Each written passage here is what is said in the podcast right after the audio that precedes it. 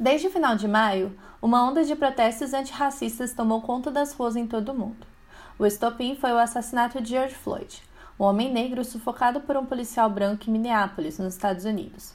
No Brasil, o movimento Vidas Negras Importam também tomou ainda mais força e notoriedade. E assim como nos Estados Unidos, tem uma longa lista de nomes de pessoas negras assassinadas em circunstâncias que reforçam o racismo estrutural em nosso país. Uma das práticas dos manifestantes foi a derrubada de estátuas de traficantes escravizados durante os atos, como foi o caso do monumento em homenagem a Edward Colston, no Reino Unido, e do colonizador Cristóvão Colombo, nos Estados Unidos. Diante dessa situação, um importante debate se destacou.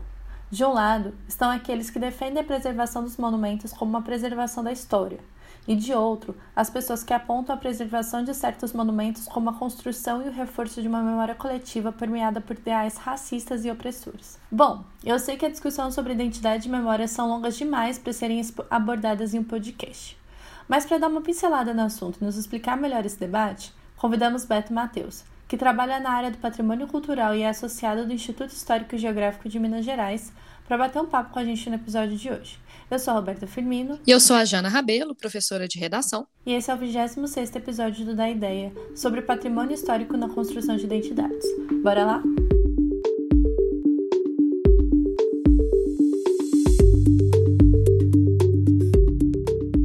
Bom, primeiro, Beto, eu queria te agradecer por topar é, bater esse papo com a gente. É um papo super importante e pertinente para o momento. Eu queria que você se apresentasse para o pessoal. É bom, quero cumprimentá-la, Roberta e Jana, é, agradecer o convite por essa participação e essa oportunidade para falarmos de um tema tão caro que é a identidade, o patrimônio cultural, é, sobre a nossa cultura. É, eu trabalho numa instituição que se dedica à preservação do patrimônio cultural de Minas Gerais, que é o IEFA, é, faço trabalhos na, voltados com a memória de comunidade na cidade de Santa Luzia, é, na região metropolitana de Belo Horizonte, e sou um dos associados do Instituto Histórico e Geográfico de Minas Gerais. Então, patrimônio já é uma já é um tema assim que já está há mais de 15 anos na minha vida, né? Nesses trabalhos de forma diversa que a gente vai desenvolvendo aí ao longo do tempo. Beto, como a gente faz um podcast voltado para pessoas que estão naquele momento de escolher a faculdade que estão indo e tudo mais, eu acho interessante sempre destacar um pouquinho sobre a nossa formação, né? Porque às vezes é um assunto que interessa a pessoa, mas a pessoa não sabe direito de qual, qual área ela tem que seguir para entender melhor sobre ele. Você pode contar um pouquinho para a gente? Claro, claro. Eu, eu me formei em comunicação social no ano de 2008 com habilitação em jornalismo. E é assim é quando eu me formei eu já estava é, trabalhando nessa instituição que se dedica ao patrimônio cultural.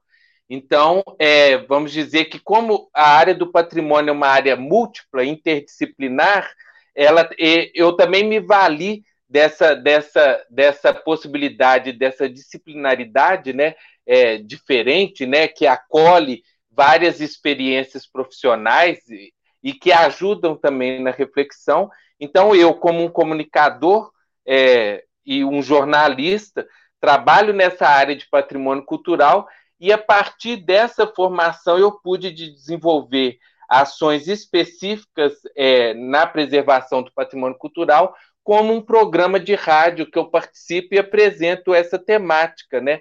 É, semanal na Rádio Inconfidência.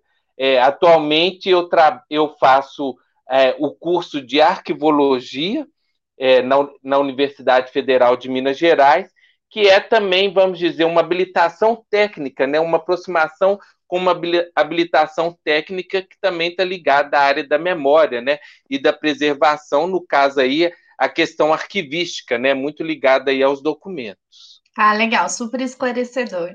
E Beto, a gente sabe que esse é um debate difícil e que rende longas dissertações e teses. Inclusive, na faculdade, eu fiz uma disciplina que falava muito sobre memória, identidade e tudo mais. E, assim, rendeu um bom semestre e eu ainda acho que eu sou bem confusa quanto a isso. Então, vamos começar do começo? Eu queria que você definisse para a gente, da forma mais simples que você conseguir, o que é patrimônio, o que é memória e o que é identidade. É, nós, nós estamos aí com três vertentes, né, com três posições aí de estudo, três áreas de estudos diferentes, mas que se aproximam muito naquilo que, naquilo que vamos dizer assim, é, é, é, é a área de, de interpretação da nossa identidade, da nossa memória. Né? É, o patrimônio, como a própria palavra diz, é algo que vem da herança, né? é algo que está ligado a uma questão da. Estava é, muito ligada na origem da palavra ao patrimônio que era herdado do pai, né? É, essa questão do pater, né? E, e a área do patrimônio ao longo, é, ela foi se constituindo mesmo a partir da Revolução Francesa, né? Final do século XVIII, quando a gente tem as primeiras ações desenvolvidas com monumentos nacionais, monumentos que, que ajudariam a interpretar principalmente a história da França, né? Essa ideia vai se consolidando a partir do início do século, final do século XIX, início do século XX, é que nós já temos é, a constituição de uma área que se liga à preservação de monumentos, é, de forma mais, vamos dizer, técnica e habilitada para lidar com, com essa matéria. Né? Então, nós temos aí, é, no Brasil, nós só vamos ter essa ação ligada à preservação do patrimônio a partir da década de 1930, quando é constituído o primeiro órgão na América Latina, a primeira instituição na América Latina que cuidaria da preservação do patrimônio cultural. A questão da memória está ligada à, àquela questão daquele que, que, que, que, mantém em si uma, uma, uma memória e vai contar aos outros, né? vai passar aquilo como legado, vai transmitir é, essa questão, a questão da transmissão, dessa herança da transmissão oral, está muito ligada com a ideia da, da memória. E também ligada aí à deusa da memória, né, Minemon, que, que é ligada a essa questão daquilo que você tem e que você transmite. E a questão da identidade, aí nós temos várias é, interpretações na área da sociologia, principalmente da sociologia, né, que vão interpretar a identidade tanto do, do coletivo, a identidade coletiva, quanto também a identidade é, própria. E nos dias atuais a gente já, já lida com os temas mais próximos que são da autoidentidade, né? Aquilo de como você se encara, de como você se vê, como você está no mundo. É, no caso da identidade cultural, é de âmbito coletivo, né? É a identidade coletiva daquele grupo que, que, que se é, alicerça é, vamos dizer, em várias é, expressões, sejam a culinária, a música, há, há, várias expressões diferentes, mas que ajudam a fazer leitura. Né? Eu gosto muito de interpretar o termo identidade como leitura, né? leitura daqui, daquilo que somos, daquilo da, do que a gente é, por meio dessa experiência cultural é, coletiva de formar grupos, né? de estarmos é, colocados na sociedade enquanto grupos. Então, essa identidade vem dessas é, expressões diferentes, né? dessas expressões diferentes no nosso dia a dia, no nosso cotidiano, que, que nos ajudam a fazer até essa leitura. Então, assim, é, são termos muito abrangentes, né? que, que requerem aí é, estudos e leituras específicas, né? mas de uma forma geral é, é isso assim que nos traduz no mundo, né? Que a gente pode nos traduzir, ser lidos, ser reconhecidos, ser respeitados por meio assim dessas expressões que cada qual aí vai ter a sua participação aí dentro de um coletivo, né? Ô Beto, é, desculpa a intimidade, mas vou chamar de Beto mesmo. É Beto mesmo. É, os alunos têm muita dificuldade de entender essa diferença de patrimônio material e imaterial, né? Assim, nem todo patrimônio você consegue pegar no patrimônio. Você explica para gente essa diferença? É, Jana, essa diferença eu acredito que nós não vamos ter é, nos próximos anos, porque é, é um, é, o patrimônio é um termo também que evoluiu acompanhando a trajetória. Então, é, nós antes, antes, no início dessas práticas de, de preservação, no início dessas, dessa instituição de como preservar um patrimônio, nós estávamos muito ligados àquele patrimônio histórico, aquela vertente histórica do patrimônio, a vertente artística do patrimônio. Então a gente tinha o patrimônio material, que era ligado na pedra e cal. Ela é, era uma metonímia, né? O, o, a questão da pedra e cal era um monumento que era constituído em, em uma materialidade. E isso veio até o, a década de 1980. Quando nós temos a discussão da Constituição Federal de 1988, nós temos o artigo que se liga à área do patrimônio, que se liga à área da cultura, que já vai fazer a primeira interpretação de, de forma mais ampla, interpretando outras manifestações culturais que poderiam ser interpretadas como patrimônio. Até que no ano 2000 nós temos uma legislação própria que vai instituir a preservação do patrimônio de natureza imaterial. É, que, que, é considerado uma, é, o patrimônio intangível, que é aquilo que está ligado a expressões é, culturais é, mais ligadas à, à expressão do, do ser humano. Né? Então, nós temos aí a interpretação dos lugares, a interpretação eh, da, da, da, de toda aquela manifestação que, tá, que pode ser considerada de forma mais ampla é, na, na, na expressão cultural. Então, você tem as festas que são consideradas patrimônio. Então, a diferença material e imaterial está até no desenvolvimento do conceito do que hoje a gente já chama de bens culturais de patrimônio cultural. Então a gente vai além do patrimônio material e já, já fazendo uma associação com o imaterial, considerando o patrimônio cultural. Não é possível nós interpretarmos uma, uma igreja como patrimônio e desconhecer a imaterialidade que acontece dentro dela, que são as festas, que são os ritos, que são as práticas.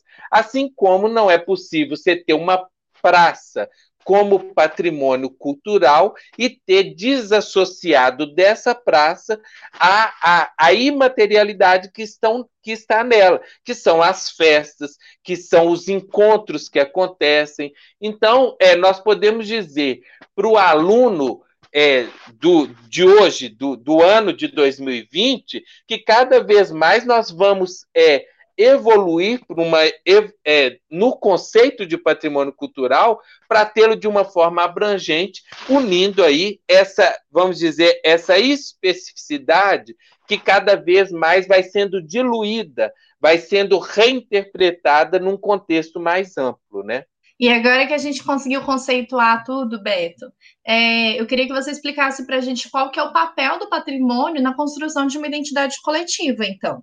É, o, o papel do patrimônio, eu acho que é quando nós definimos essa prática de preservação, de, de é, identificação, registro, tombamento e consequente ações de salvaguarda e preservação de um patrimônio cultural, nós estamos dizendo de certos pontos que nós selecionamos na, na vida coletiva e que consideramos como de interesse de preservação. Quando nós passamos a desenvolver ações de preservação ligados a esses bens culturais reconhecidos, nós estamos é, nos pegando na, nesses bens para poder fazer uma leitura ampla de, de, de interpretação da, da, da, trajetória de uma comunidade, da trajetória de uma sociedade específica. Então, o papel do patrimônio na construção dessa identidade é de que a gente tem uma identidade que se alicerça, que tem como base certos elementos que podem ser interpretados como da história de trajetórias, trajetórias de vivências. Então, é, é quando a gente tem uma base, é, é nem sempre de natureza material, que eu, que eu quero dizer, ou, ou, que a gente pode pegar, ou que a gente pode, vamos dizer, identificar de forma materializada em algo. Por exemplo, as festas estão muito ligadas a sentimentos, estão ligadas às expressões é, musicais, literárias que acontecem que você não pode, é, mas você pode ter o registro daquilo, você pode ter a identificação daquilo. Então, quando a gente reconhece um bem como é, um bem patrimonializado, né, a gente diz muito essa palavra na nossa, no nosso cotidiano, patrimonializar, né? Então, você, você extrai ali um elemento é, não desconhecendo o contexto dele, mas buscando estudar esse contexto dele, e aí fazendo uma interpretação de que ele é um elemento de vivência, um elemento de identidade coletiva. Se o patrimônio não for interpretado como uma, uma, um bem coletivo, eu acho que ele já está prejudicado na sua interpretação, por mais que ele se, ele se ligue a uma comunidade específica, nós temos que entendê-lo como uma identidade coletiva. É, vamos a um exemplo prático. A festa de Nossa Senhora do Rosário dos Homens Pretos de Chapada do Norte, que é Vale do Jequitinhonha, foi reconhecida como um patrimônio cultural do estado de Minas Gerais a comunidade dos Arturos, com todos os seus ritos e interpretações na comunidade de contagem, também foi reconhecida como um patrimônio cultural de todos os mineiros. Ou seja, o, aquilo que a gente poderia interpretar como bens muito localizados em determinadas comunidades, nós quisemos dizer, com, com essa patrimonialização, com esse reconhecimento, que eles dizem sobre toda Minas Gerais, sobre em algum aspecto. Então, é, por mais que é, nós tenhamos ali práticas muito próprias, ou até mesmo de religiões específicas, como é no caso de Chapada do Norte, nós temos que é, alargar o nosso pensamento, pensá-lo de forma mais ampla, como que aquelas comunidades no, nos ajudam a interpretar a história de Minas Gerais por aquelas práticas que essas comunidades desenvolvem. Ou seja, eu estou pegando um exemplo, uma ação, mas que faz parte da trajetória de todos os mineiros. Então, uma casa tombada é, em uma cidade, uma casa que é protegida em uma cidade como bem cultural, ela ajuda a, a que possamos interpretar toda a história de uma sociedade, uma história que diz sobre os meios em que se construíam essas casas, a, a, forma como que eram construídas essas casas, que tem um saber de construção ali, tem uma prática que foi desenvolvida por, por nossos é, ancestrais, né? nossos, os, que, os que nos antecederam. Então, e você tem ali um modo de vida que, que também ajuda a traduzir uma questão coletiva. Então, pode ser que ali, é, todas as pessoas que viveram ali, não são todas as pessoas da nossa história, mas é uma história que ajuda a interpretar a história de todos. Então, Ouro Preto, que é uma cidade patrimônio da humanidade, então você vê que nós temos várias é, é, reconhecimentos. Né? Nós temos o reconhecimento municipal, o reconhecimento estadual, o reconhecimento nacional e o reconhecimento mundial.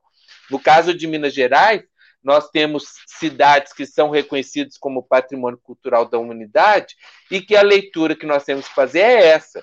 Ouro Preto, por exemplo, é uma cidade patrimônio da humanidade, porque ela é um ponto é, interessante de interpretação da história da humanidade, que foi quando o ouro foi descoberto e se criou ali aquela cidade, aquela cidade foi fundada e toda uma condição própria ali daquele ambiente, de interpretação daquele ambiente, vamos dizer, como se construía casa naqueles vales, como que é, qual arquitetura foi desenvolvida com os elementos locais que se tinham para se construir, é, tudo aquilo de cultura que se desenvolve em torno daquele patrimônio que foi, é, que hoje é patrimônio, mas na época não era, na época era uma cidade, né? Da, dos dias, daqueles dias.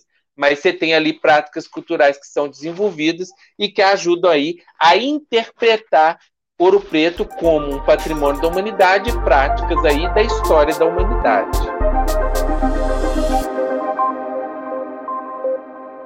Beto, para a próxima pergunta, eu trouxe uma discussão que eu acho que é muito da comunicação e eu não sei como que está essa discussão em outras áreas, assim, mas eu achei importante trazer isso e, enfim, vou linkar, acho que com algumas coisas que você trouxe aqui agora que é, se a gente pensa que a história não é uma só, e ela depende da forma como ela foi vivida, contada, interpretada, a gente entende que os patrimônios históricos reforçam apenas uma história, certo? Ainda mais quando a gente pensa, por exemplo, é, nessa questão da, que a gente fala muito da história contada pelo vencedor, né, muito entre aspas, assim, eu acho que essa discussão de, ah, é, renomear ruas e tudo mais para contar outras histórias também é uma discussão muito recente.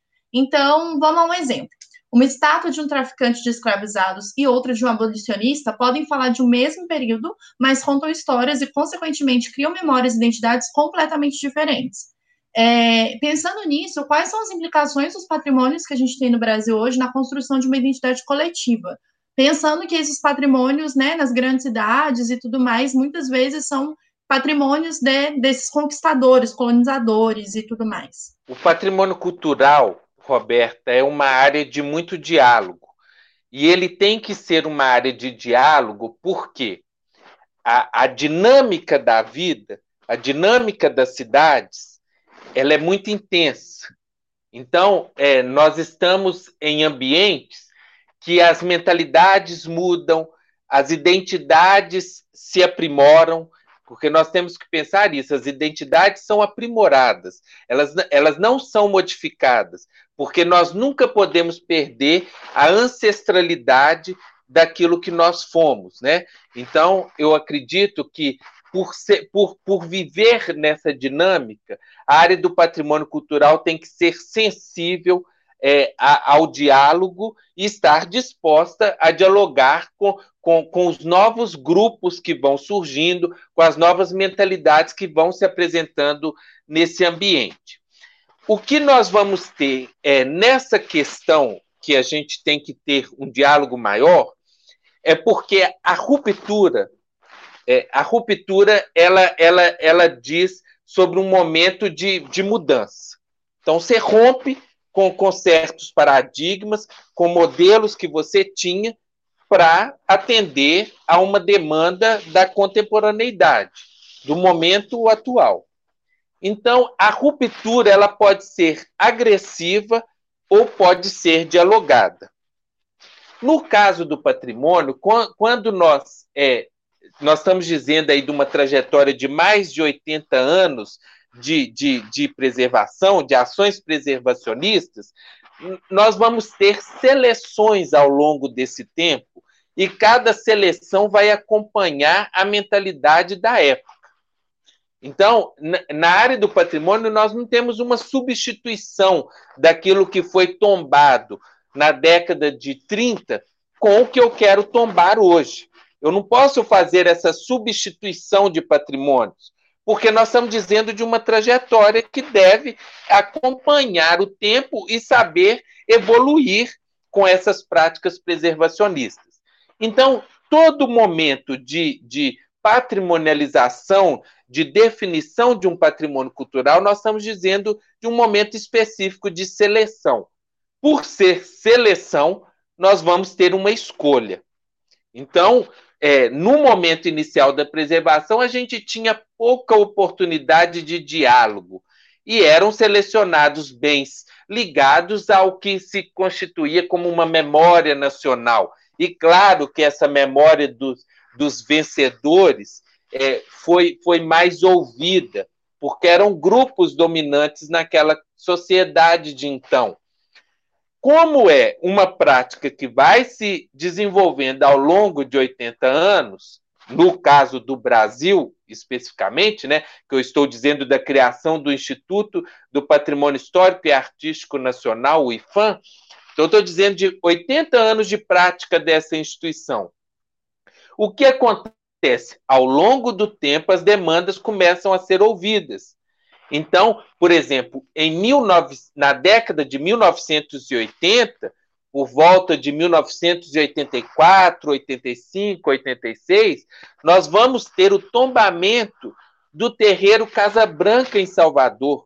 E isso representa um momento muito interessante na prática cultural de reconhecer aquilo que, que, que até era difícil de conceber dentro do modelo que nós tínhamos de patrimônio, que um, um terreiro tem uma dinâmica própria de constituição, de, de materialidade, algumas construções são modificadas porque ela tem que acompanhar os rituais, e isso visto na prática do patrimônio era completamente novo.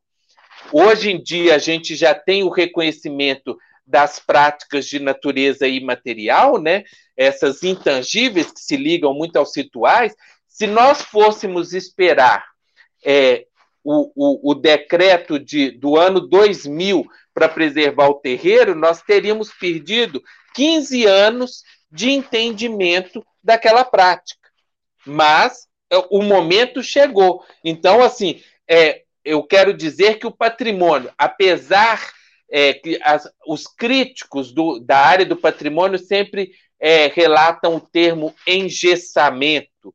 É como se o patrimônio é, forçasse a preservação a todo custo e nós não pudéssemos ter ali modificações ou intervenções. Essas intervenções são possíveis, mas desde que a gente saiba preservar aquilo que a gente é, quer preservar. É, não é possível que a gente faça tantas intervenções que descaracterize um bem que ele não represente mais o que ele foi é, no momento de que ele foi interpretado como patrimônio. Então, é, voltando ao caso específico é, que nós vimos recentemente de é, derrubada de estátuas, e a gente tem os casos também de renomea, renomeação de, de nomes de ruas, é, eu vejo assim que tudo isso tem que ser feito com muito diálogo, porque na área do patrimônio, algumas é, estátuas, alguns bens é, que, que, estão nas nossas praças, eles, eles têm uma qualidade, é, vamos dizer, elas refletem um fazer artístico. Elas representam um fazer artístico de determinado momento. Então, quando a gente destrói sem o diálogo, a gente está destruindo uma memória daquela fundição que foi feita. É, eu estou desconsiderando completamente o, o homenageado. O homenageado não é a questão. O monumento em si é uma questão porque ele ele passa a ser uma memória daquele lugar, uma memória daquele, daquela cidade. Então, se nós tivermos diálogo, nós conseguimos fazer ações que façam com que a história do passado converse com o momento atual. Então, esse momento é, de diálogo é possível de alcançar também nesses monumentos.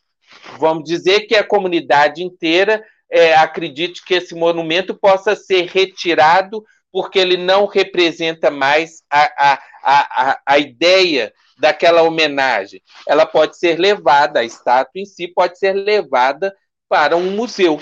Ela pode ser levada para um museu. Mas isso vai depender do diálogo. Se a gente não tiver um diálogo que, que tenha sucesso, nós vamos ter um, uma ruptura que é traumática para a memória em todos os sentidos, tanto para a memória do passado quanto a memória do, do momento atual. Então, assim, as memórias têm que conversar entre si para chegar num bom termo do, do, que a gente vai decidir quanto a esse espaço que é dinâmico, como eu disse no início, ele é dinâmico. Então, é, um traficante de escravos que foi homenageado é, há 100 anos, há 150 anos, se ele não cabe no momento atual, nós temos que conversar onde ele irá caber, porque ali eu tenho um fazer artístico, eu tenho uma, uma, uma experiência é, do passado, de, de, até de constituição daquele monumento e até mesmo de interpretação daquele monumento na cidade, né? Então, é o diálogo para mim é essencial porque é ele que vai representar a identidade coletiva, né? as várias memórias sendo ouvidas em tempos diversos. Roberto, então eu tenho uma pergunta, na verdade. Dentro da sua área de atuação, dentro da arquivologia, da museologia, da preservação, da conservação, existe uma discussão de como garantir, de certa maneira, a preservação desse patrimônio que registra a versão, a narrativa dos vencedores, mas, ao mesmo tempo, registra e valoriza por exemplo, dos grupos minoritários, as identidades indígenas, as identidades negras, quilombolas, por exemplo. Qual que é a proposta dentro da sua área de atuação para, ok, não vou destruir essa é, estátua desse colonizador, vou colocar no museu eventualmente, mas e como contar as outras histórias? O que, que vocês andam discutindo? É, o patrimônio cultural ele sempre discute caso a caso, porque não, é, nós não temos receita pronta para que abarcasse tudo. Então, tudo vem no caso a caso. Um exemplo que eu posso dar, mas é, ele, ele vai se ligar a um monumento, mas ele não vai ligar especificamente a essa discussão de grupos minoritários. É, que precisam ser também reconhecidos nessa dinâmica do espaço da cidade.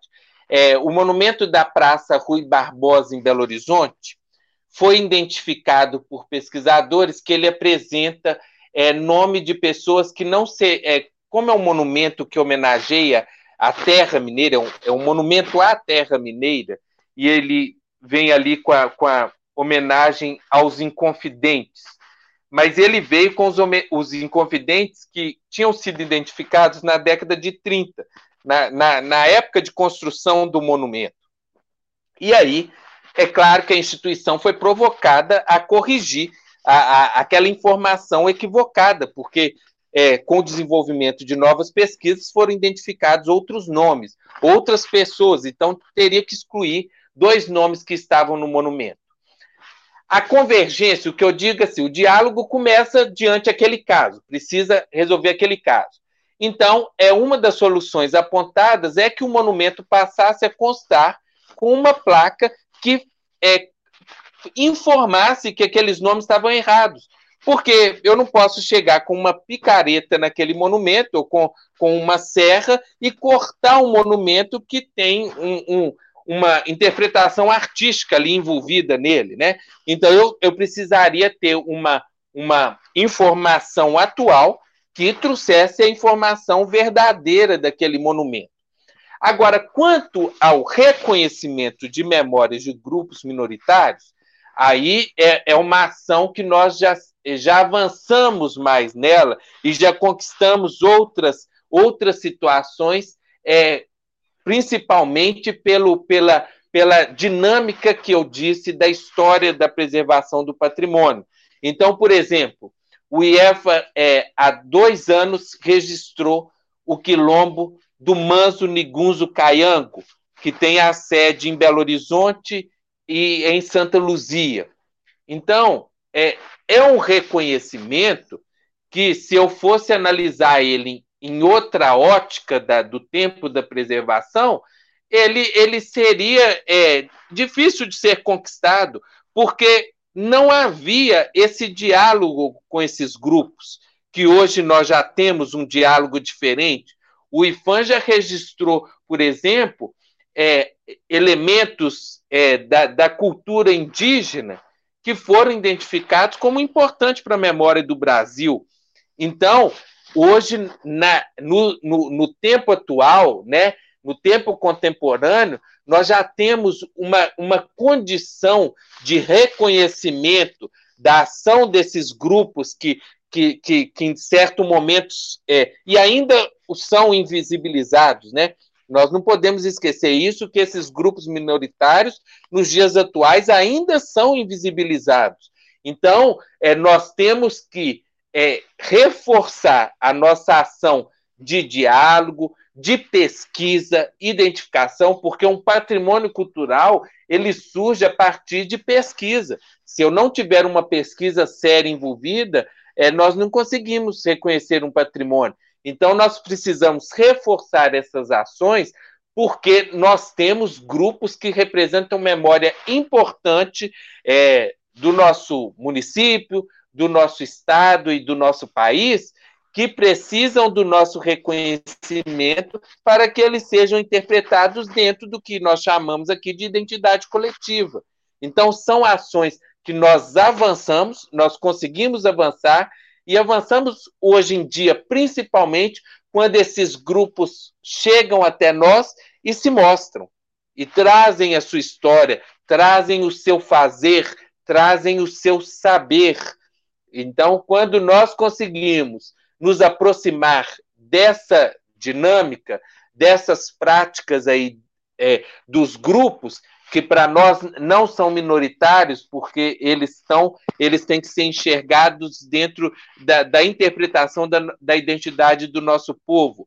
Mas eles são minoritários, sim, quando nós temos essa invisibilidade que, que é imposta a esses grupos. Então, é, nós temos que avançar cada vez mais para que nós é, para que possamos tirar esse véu e reconhecer todos esses elementos que, por dever, né, por imposição constitucional, está na Constituição brasileira, que esses grupos de diferentes etnias, de diferentes identidades, devam também fazer parte da, da cultura nacional. Então, é um trabalho que é difícil, mas ele tem que ser buscado a cada dia. Beto, eu sei que esse assunto dá pano para manga, mas enquanto você falava, principalmente a resposta anterior, eu fiquei pensando muito nisso, sabe? É, toda vez que eu penso nessas ações de derrubada da, das estátuas e, e, tudo mais, eu penso menos na questão da degradação de uma estátua em si e mais no simbolismo que essa ação política traz para esses grupos, sabe? E aí eu acho que é uma outra discussão até, que é essa questão da, né, dos simbolismos nas manifestações e tudo mais é, a questão da ação direta e tudo mais. Por quê? Porque se a gente pensa, por exemplo, no diálogo e, e tudo mais, a gente pensa numa burocratização muito grande da, da, de, de, como isso tudo é feito. Então, por exemplo, se, se um grupo ele propõe que seja feita retirada da estátua de um escravagista no meio de uma praça, eu fico pensando na, na burocracia disso já faz a gente já desistir, né? Dessa, dessa, dessa questão, assim. Então, não sei, sabe? Eu acho que a gente fica no, nesse meio nesse impasse, porque eu não consigo achar um ponto de confluência para a gente conseguir resolver essas demandas também por meio do diálogo, porque eu acho que tem esse outro ponto que é o simbolismo da ação política. Que, qual que é a sua opinião sobre isso? É, realmente, quando, quando nós falamos em é, Estado, né? É, é uma organização burocrática, né? Então não tem como fugir da burocracia, porque de imediato ele já, já impõe algumas ações burocráticas, né? Que, é da, que são da própria organização do Estado, né? Do, seja ele o Estado brasileiro, ou seja, as outras formas de governo. É, é eu acho que o, o, é muito difícil o, a, a dinâmica é, do diálogo ela é muito difícil, como a própria democracia também o é. Mas, se, se, se nós abandonarmos o diálogo, eu acredito que a gente possa ter é, é, ações é, que, que acabam acarretando em prejuízo para alguém. Então, é, eu, eu, posso muito bem ir a determinada praça é, e derrubar uma estátua que eu não concorde com ela mas eu tenho que estar consciente que eu serei penalizado por isso, porque há uma interpretação burocrática estatal de, de preservação do espaço público. Então, é, por isso eu, eu, eu, eu sinalizo na questão do diálogo, e um diálogo que, que eu acho que hoje é muito mais fácil do que há 10 anos atrás, que há 10 anos, do que há 20 anos. É, esse espaço do diálogo ele foi mais aprimorado. Hoje nós temos abaixo assinados é, virtuais que, que, que ajudam com que certas demandas sejam mais vistas até. Nós temos um espaço virtual que, que ajude nos a, a, sinalizar por, um, por uma conscientização de um coletivo muito maior do que nós já, já tivemos. Então, assim, eu penso na questão do diálogo é para evitar é, é, até mesmo é, a penalização sobre esses grupos que não reconhecidos ou que ofendidos por certos monumentos, né? Nós temos que pensar isso. Certos grupos são ofendidos em, em certos monumentos. mas é, eu tenho, eu tenho uma grande preocupação de que ele leve, ele tem uma penalização é, também por não concordar com aquela mensagem do monumento. Então, é, eu não queria que esse grupo fosse penalizado mais uma vez por causa de uma ação simbólica de, de, de, de é, seja destruição ou derrubada. Mas eu vejo que é, nós temos que aproveitar momentos como esse, que houve, que é, ocorreram, ocorreram ações é, em nível mundial e que trouxeram o debate, que nós aproveitemos dessa oportunidade para construir diálogos em nossas comunidades próprias. Então, eh, nós temos que aproveitar oportunidades que são dadas para que eh, sejam discutidos isso. Se você chegar em uma comunidade específica hoje, é, imediatamente aquele discurso vai ser ouvido de uma forma diferente, porque nós tivemos uma ação relevante feita em âmbito mundial. Então, é, nós temos que aproveitar essa oportunidade para fazer esse diálogo. Se a gente deixar esse tempo passar, é, aí nós vamos ter que recorrer à memória desse momento que aconteceu em nível mundial. Eu acredito que a gente teria que aproveitar o momento de agora para poder é, construir esses diálogos e saber qual seria a forma de reparação ou até a forma de identificação de novos espaços que tenham o, o, reconhecimento ou que homenageiem esses povos que sempre foram prejudicados na transmissão da sua história, né? no, no fazer conhecer da história dessas comunidades.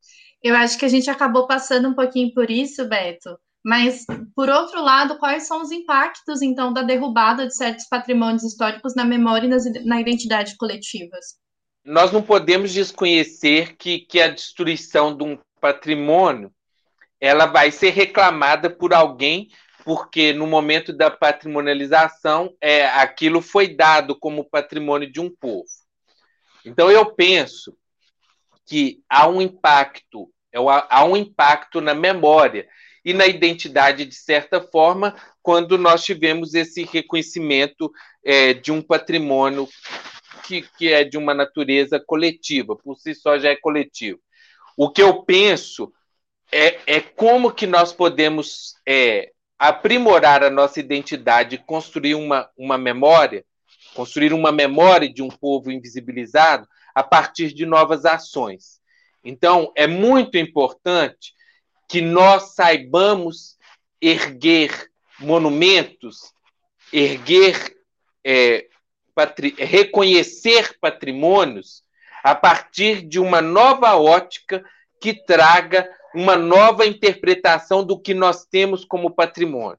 Então, eu penso assim: um patrimônio que é sempre questionado é, por, por questão do grupo dos escravizados são os patrimônios, por exemplo, ligados à, à, à memória da Casa Grande, a memória branca, a memória do, do, do, do casarão, do, do, do sobrado. Então, eu acho que nós temos que partir para uma nova ideia de como aqueles grupos escravizados também estão naquele espaço e aquele espaço é lugar de memória desses invisibilizados ao longo da história.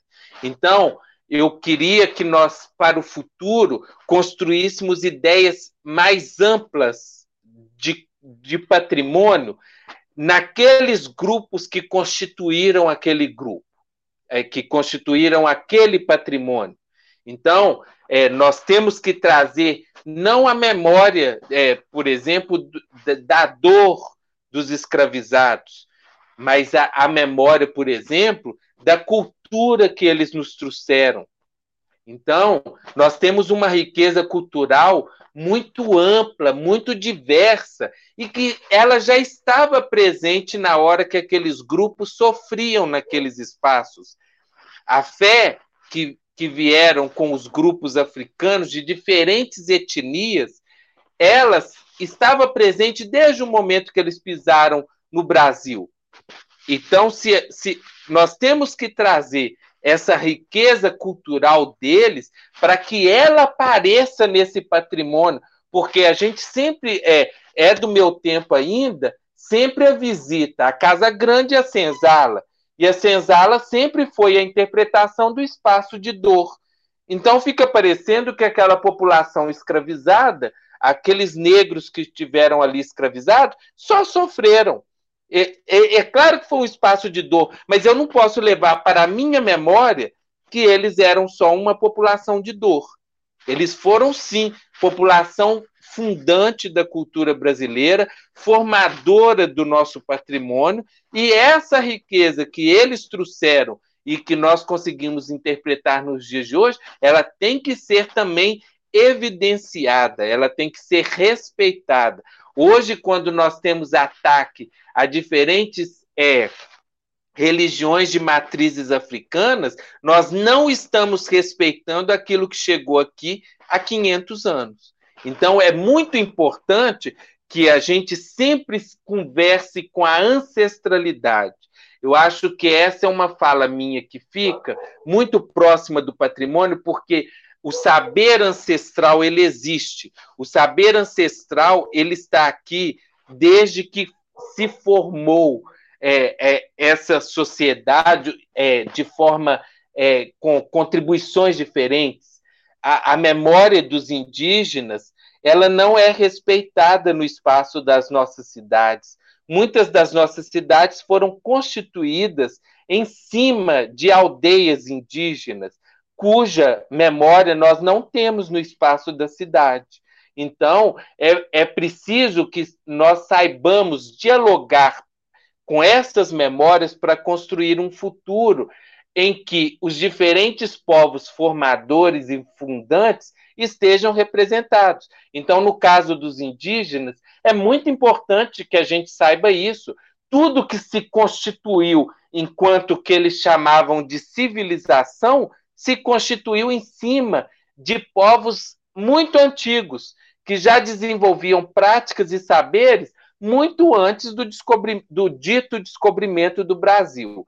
Então, é, é muito diferente é, é, estudar história nos dias de hoje, porque é uma história muito mais é, em, em diálogo do que nós víamos há 20 anos. A história que nós aprendíamos, que eu, como estudante, pude aprender, não era uma história que dialogava com tantas vertentes diferentes como nós temos oportunidade de dialogar nos dias de hoje. Então, toda situação conflituosa é, é, que a gente possa viver por causa de, de patrimônio, principalmente que ela seja conversada antes, porque perda a gente já teve muita. O que eu acredito que a gente possa ter para o futuro sejam narrativas mais amplas e densas também. Nós possamos ter monumentos para todos, porque o monumento em si é uma coisa pontual, mas ele reflete uma memória. Ele reflete uma memória coletiva. Então ele não é tão pontual em cima de quem está sendo homenageado. Ele reflete ali um grupo que pensava daquela forma e está ali alçado. Agora, que monumentos nós vamos erguer nos dias de hoje? Ou nós vamos erguer algum monumento? nós desejamos ter monumentos, é um, é um diálogo muito é, difícil da gente responder aqui imediatamente, porque nós temos que colocar isso dentro de uma coletividade que precisa é, discutir sobre isso. É, não é o saber específico o preponderante nessa questão. É o saber de quem passa por aquele local, quem vive aquele local, que vai nos dizer sobre o que deve estar representado naquele momento, né? Nossa, Beto, eu achei muito interessante o que você trouxe, importante, porque quando a gente entende, por exemplo, os escravizados só no seu sofrimento, a gente deixa de entender esses indivíduos, indivíduos como sujeitos de ação, né? Então a gente não entende a resistência que eles tiveram, por exemplo, quando, é, nos movimentos abolicionistas e toda essa questão da cultura que você trouxe também. Mas encaminhando para o final já, Beto, é, eu queria que você dissesse para a gente, então, como construir uma identidade antirracista sem esquecer o nosso passado e todas as, as suas implicações, que, que, enfim, são bastante ruins nos dias atuais, né? Bom, é, eu acredito que nós devemos construir essa identidade é, de forma é, plena naquilo que a gente considera como ser humano, né?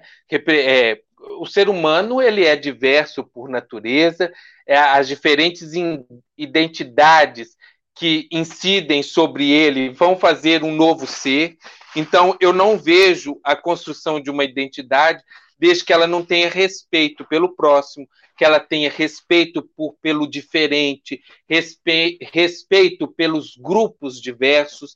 Então, toda a identidade que a gente quer para o futuro, e eu não vou nem dizer somente antirracista, eu vou dizer essa identidade vista sobre a amplitude do que era o ser humano, porque nós somos muito diferentes e, e, e essas agressões elas têm que é, terminar. É, essas agressões elas não podem prosperar ou não podem acontecer identificando diferenças, né? É, nós temos que ter respeito por todos. quando a gente cria a, a, a diferença, a gente já está colocando aquele grupo sobre o foco de uma agressão ou sobre o foco de um benefício. Né? Então, nós temos que ter o respeito a todos para que a gente não construa é, momentos de diferenciação entre grupos, seja para o benefício, seja para o prejuízo, né? Então, eu acredito que o, o nosso passado ele, ele pode ele possa ser é, reinterpretado, interpretado sobre novas óticas, mas ele não pode ser desconstruído, né? Então, o patrimônio cultural diante é, essa complexidade de dinâmicas a dinâmica, inclusive, do reconhecimento da identidade, ele se põe na, na, na, no terreno do diálogo. Ele tem que se colocar no terreno de diálogo. Então, os exemplos que eu dei sobre reconhecimento de patrimônio, sobre matrizes diferentes, sobre é, influências diferentes, sejam elas de quais povos foram, porque no Brasil a gente tem ainda a condição de ter diferentes povos ao longo de, é, de, de muito tempo. Eu não vou dizer de 500 anos, vamos dizer sobre a, a história desse território é constituída sobre diferentes matrizes indígenas, africanas, europeias. É, nós temos os imigrantes depois, que a gente tem o europeu em diferentes momentos. Nós temos o europeu colonizador, que era um espírito, e o, o europeu é, imigrante, que era um outro espírito. Então, é, nós temos essas diferentes faces de interpretação da nossa identidade. Então, eu acho que a nossa identidade ela tem que respeitar as diferenças, respeitar todos os grupos, sejam eles quais forem, todas as religiões, ou seja, é um respeito ao ser humano. Então, eu acho que passa pelo respeitar o ser humano e respeitar a identidade que ele traz na bagagem. É, quando a gente fala, fala de diferentes grupos, a gente está falando de diferentes identidades que são trazidas aí na memória, na memória desse povo, na memória dessa pessoa que vive uma prática cultural coletiva. Então, você vê, é, essa conversa nossa, é, ela tem tanto sentido que a gente encerra falando de patrimônio reconhecido a partir de memórias e identidades diferentes. Então, assim, tudo é um, um, um reconhecimento de nós mesmos enquanto povos povos que aqui vivemos, que aqui é, div dividimos o espaço da cidade, dividimos o espaço é, de, de, de vivência com experiências completamente é, diferentes e que têm um passado. Se esse passado vai passar por, por um revisionismo, a gente não pode garantir, porque há falhas ainda, há falhas de interpretação, há falhas aí que precisam ser recuperadas e é, dirimidas, é, reconstituídas no nosso espaço contemporâneo, que nada mais nos vão fazer não ser levar para um grupo, um coletivo, levar para uma, uma, uma, uma, uma questão que seja mais ampla, mais unida do que provocar é, grupos dominantes e grupos subjugados. Então, no, no, fim de tudo, eu acho que minha fala fica nesse sentido.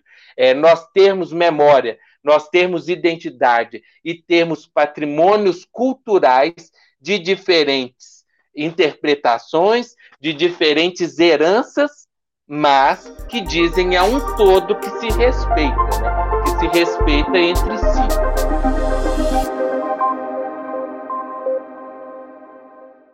Beto, muito obrigada. É, Jana, quer dar os últimos apontamentos? É, Beto, eu queria uma dica. Se alguém que está escutando a gente agora se interessar sobre essa discussão de patrimônio, memória, identidade, tem alguma coisa para o público leigo ler ou assistir ou refletir?